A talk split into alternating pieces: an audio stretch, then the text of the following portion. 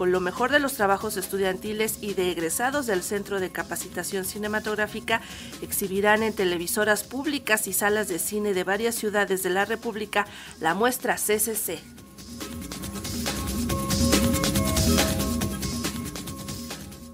Historias de familia, de la tercera edad, de la juventud, la lealtad y la amistad, pero también de violencia social, venganza, resiliencia, infancias y migración, son retratadas en los 13 trabajos que conforman la muestra del Centro de Capacitación Cinematográfica, que este año incluye dos largometrajes, uno de ellos el documental Las hostilidades, filmado en Santa Lucía, cerca de Zumpango, en el Estado de México, bajo la dirección de M. Sebastián Molina. Lo que yo quería hacer era un retrato prismático, como varias voces, un poco basado como en la literatura de Juan Rulfo o de Juan José Arriola, como en Pedro Páramo o en La Feria, que es el retrato de un lugar a partir de la gente que ha vivido ahí. Este documental es un retrato familiar del pueblo donde vive toda mi familia paterna y también surge de las ganas y de la necesidad de hablar de estos lugares, de cómo es la urbe mexicana y cómo es lo rural mexicano, pero estos espacios que están en medio no están del todo representados y que no los he visto en la iconografía del cine mexicano, porque las personas que están ahí también tienen una cotidianidad y vale la pena ser visto tanto lo que se recordaba de ese lugar, cómo es ahora y cómo ha cambiado y al mismo tiempo ser un espacio de transición en el cual ahorita también están pasando cosas como lo del aeropuerto y todo esto también me daba la libertad también como apuntar hacia lo que viene.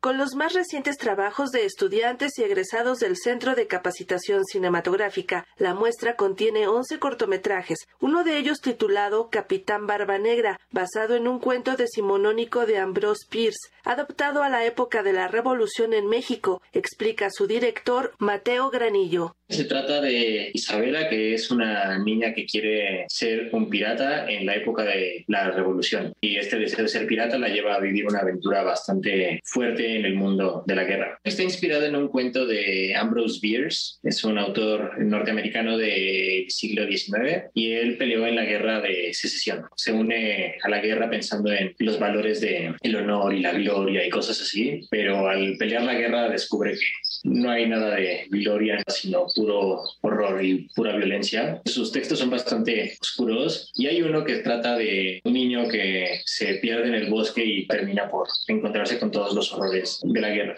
Y para adaptar el mundo de Estados Unidos en el siglo XIX decidí utilizar el mundo de la Revolución Mexicana, un poco sembrar la reflexión de que luego los niños también son víctimas muy colaterales de la violencia. Blanco de verano, Olote, Vivir toda la vida y Dos cactus son otros títulos de la muestra que podrán ser vistos a lo largo del 2022 en diversas regiones del país y a través de la señal de televisoras públicas. En la Ciudad de México se exhibirá en la Cineteca Nacional del 6 al 10 de abril próximos. Para Radio Educación, Sandra Karina Hernández.